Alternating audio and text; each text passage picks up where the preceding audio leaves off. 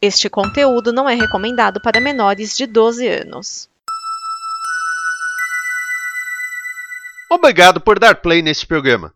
Em nome das pessoas que o fizeram, peço que vocês peçam sua opinião nos comentários e considerem nos apoiar na campanha de apoio, seja no Apoia-se ou no PicPay. As informações e os comentários estão em nosso site comboconteúdo.com.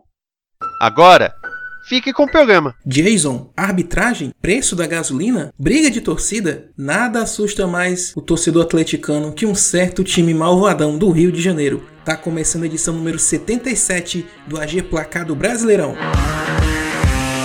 Arena Geral. AG Placar do Brasileirão. O resumão da rodada de fim de semana.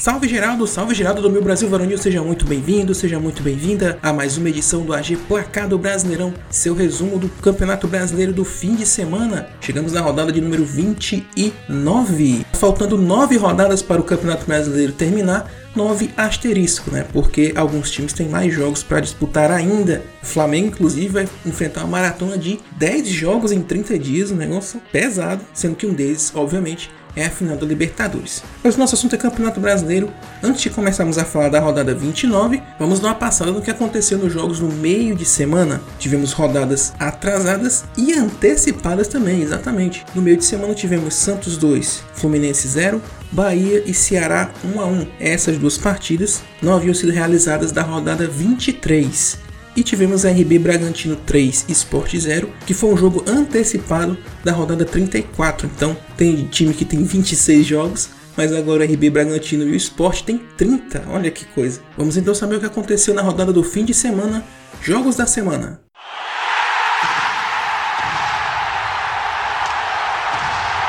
Começamos com o duelo Santos contra Santos, em que o Santos levou a melhor. O time, não o goleiro. 1 a 0 para o Peixe contra o Atlético Paranaense na Arena da Baixada. O gol do Santos foi de Madison, logo no comecinho do segundo tempo. O resultado dá ao Peixe uma respirada na luta contra o Z4. Já o Furacão começa a viver um dilema. Finalista da Copa do Brasil e da Copa Sul-Americana começa a namorar sério a zona do rebaixamento.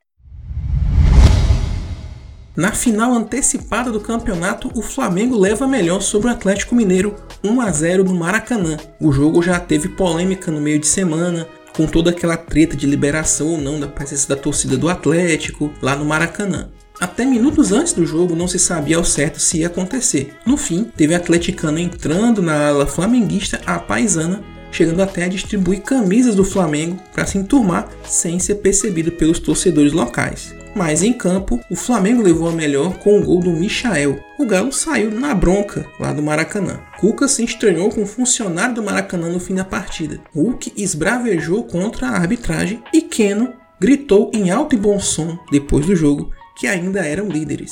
O fato é que o Flamengo não depende apenas de si para brigar pelo título, mas o lote já foi alugado na mente do torcedor mineiro.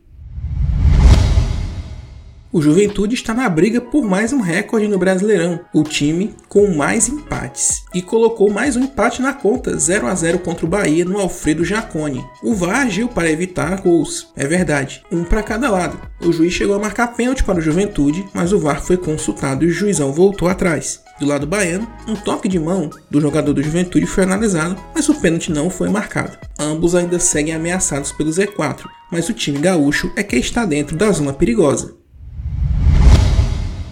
O América segue em franca ascensão e bate o Fortaleza em casa por 2 a 1. O primeiro gol do Coelho saiu dos pés de Ademir no primeiro tempo em cobrança de pênalti. O Leão empatou no começo da segunda etapa com David, mas o time da casa estava mais perigoso e venceu com o gol de Felipe Azevedo. O resultado tira o Fortaleza do G4 e coloca o América, vejam só, na briga por uma vaga na Libertadores. O Ceará teve um grande desafio, mas conseguiu sair com uma importante vitória do Castelão, 1 a 0 contra o Fluminense. Atuando com 10 jogadores praticamente o jogo inteiro, o gol do Vozão saiu em cobrança de pênalti. Vina cobra e enlouquece a torcida do Vozão no estádio. O Flu, mesmo pressionando mais, não conseguiu furar a retranca do Alvinegro. Resultado, estaciona o Flu na tabela e dá um respiro na, na luta contra o rebaixamento para os cearenses o Grêmio segue sua peregrinação para o Z4 e dessa vez com cenas muito lamentáveis. Vitória do Palmeiras por 3 a 1 de virada na Arena do Grêmio. Até que a Lei 2 agiu no começo da partida, quando Diego Souza abriu o placar para os donos da casa. O Palmeiras então reagiu e virou nos acréscimos do primeiro tempo, com Rafael Veiga. Um gol em cobrança de pênalti, coisa que ele nunca errou quando vestiu a camisa do Palmeiras, e outro chutando cruzado sem chances para o goleirão. O Imortal até empatou no segundo tempo, mas o VAR foi acionado e o impedimento foi marcado. No fim, Breno Lopes, o rei dos acréscimos, sacramentou a vitória do vice-líder por 3 a 1. Após a partida, vários torcedores, né, entre aspas, invadiram o gramado e depredaram o estádio em protesto. A cabine do VAR foi destruída. Briga generalizada entre torcedores dos dois times, mais uma vez torcedores entre aspas, mesmo com um acrílico no meio. Funcionários da arena feridos jogadores saíram às pressas do estádio. Além disso, foi flagrado um torcedor, mais uma vez entre aspas, do Grêmio, imitando um macaco para o lado da torcida visitante. Uma vergonha sem tamanho. Grêmio com um pé e meio na Série B. Palmeiras diminui a vantagem para 7 pontos do Atlético Mineiro. Será que ainda dá? o São Paulo conquista uma importante vitória contra o Internacional no Morumbi, 1 a 0. O gol na vitória saiu logo cedo com Gabriel Sara. O jogo em si foi bem disputado no meio, exigindo pouco dos goleiros, mas o tricolor teve as melhores chances da partida. O resultado dá um gás ao time paulista que pode permitir sonhar um pouco mais. Já o Colorado permanece no G6, mas fica bem mais distante dos principais times do topo da tabela. O Sport vence e permanece vivo na disputa para escapar da degola 2 a 0 sobre o Atlético Goianiense. E três pessoas do Sport se destacaram na partida. O primeiro logo na saída de bola. Gustavo foi dar o pontapé inicial, mas não passou para ninguém, foi ele mesmo avançando. Só que o pontapé inicial é considerado tiro livre indireto, ou seja, exige que seja feito um passe. Logo, o juiz parou o jogo e reverteu a saída de bola para o Atlético Goianiense. Nunca tinha visto isso na minha vida. O segundo personagem do nosso jogo é o treinador do esporte, Gustavo Florentin, que foi expulso por, segundo o juiz, ter sido insultado. O treinador argumentou que o termo usado por ele em espanhol não significa um palavrão ofensivo à mãe do juiz, como o árbitro interpretou. Intencional ou não, ele foi para arquibancada na Ilha do Retiro, literalmente no meio da torcida. E viu a estrela do terceiro personagem, Mikael. Foi ele o autor dos dois gols do Leão. Seriam três, mas o VAR acabou anulando por impedimento. O segundo gol, aliás, foi um golaço. E é esse gol que nós vamos ouvir agora. Com fé no pé!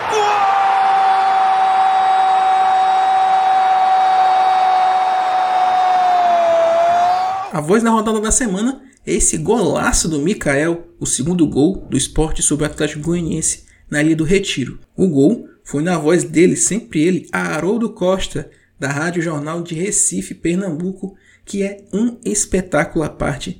Ele traz aquela emoção que a gente gosta na narração dos gols. Então, vamos ouvir a voz marcante de Haroldo Costa narrando esse golaço do Mikael que sacramentou a vitória do esporte sobre o Atlético Goianiense.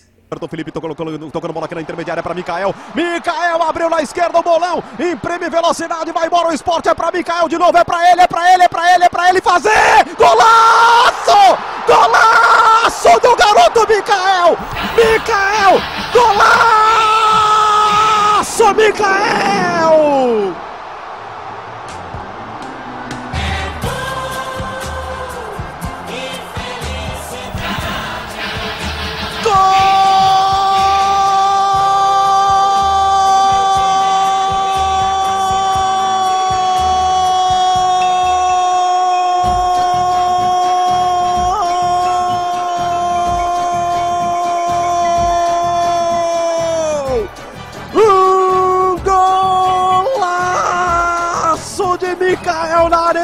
Estilo, com classe, com categoria, com brilho, com sensação de jogada de Mikael.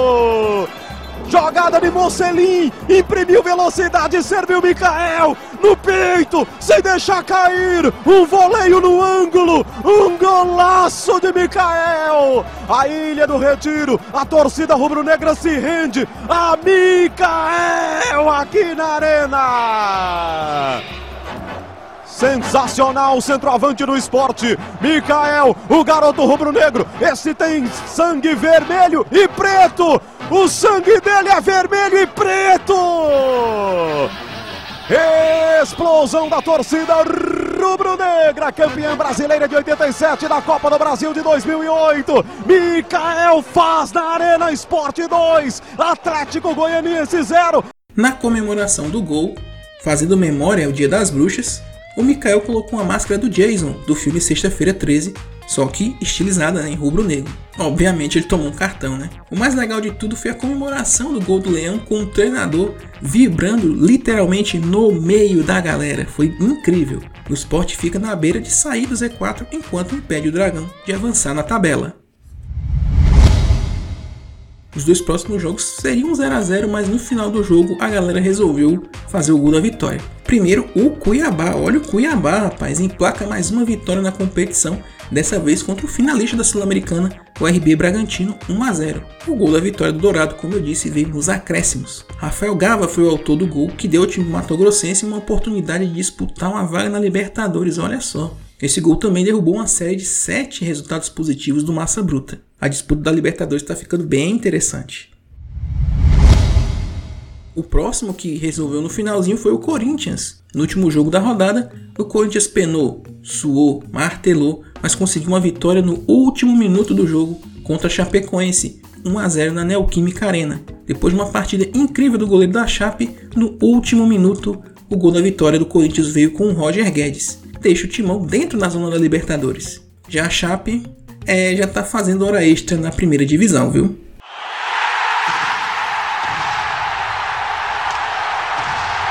Classificação do Campeonato Brasileiro, 29 rodada, tá ficando interessante o negócio, hein? Muito time tem jogos a menos, claro, mas a situação, as brigas estão começando a ficar bem definidas e vai ter emoção até o final. Vamos então à classificação de momento do campeonato o líder Atlético Mineiro com 59 pontos, o Palmeiras deu aquela encostada né, em segundo com 52, fechando o G4 Flamengo e RB Bragantino com 49 pontos. Na zona da, da Libertadores temos ainda o Fortaleza com 48 e Corinthians com 44. Na zona da Sul-Americana, Internacional 41, Fluminense 39, América Mineiro 38, mesma pontuação do Cuiabá, Atlético Goianiense 37, mesma pontuação do São Paulo. Naquela zona da galera que quer ficar na Série A, Ceará com 36, Santos com 35, Atlético Paranaense com 34, Bahia com 33, troféu 16 lugar. E na zona do rebaixamento, Esporte e Juventude com 30 pontos, Grêmio com 26 e Chapecoense com 13 pontos ganhos.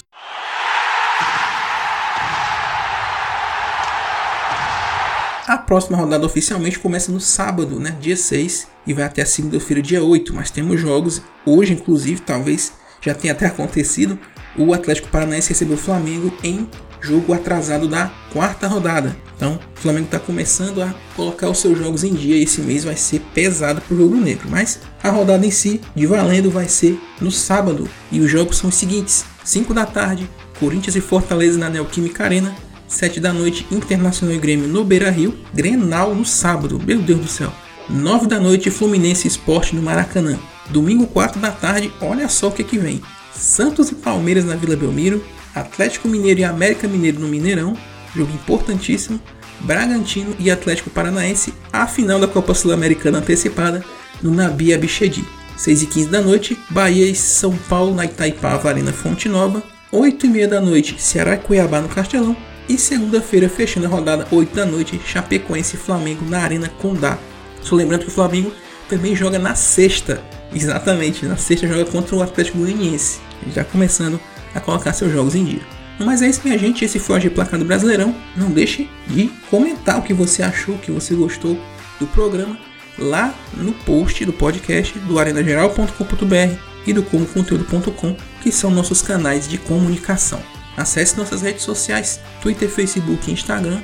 Link está lá no arenageral.com.br para você saber um pouco mais do lado B do esporte. Conheça os projetos da Como Conteúdo, né, que é o parceiro do nosso programa aqui. Tem vários outros projetos audiovisuais para você conhecer e curtir. Além disso, lá no site comoconteúdo.com tem o financiamento coletivo para você ajudar a manter os projetos que existem e fazer com que outros possam surgir. É só acessar comoconteúdo.com para saber mais. Mas é isso, minha gente. Voltamos na próxima terça-feira com mais um AGPB. Abraços a todos. Até a próxima.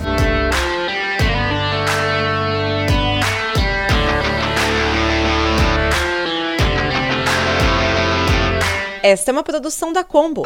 Confira todo o conteúdo do amanhã em nosso site comboconteúdo.com.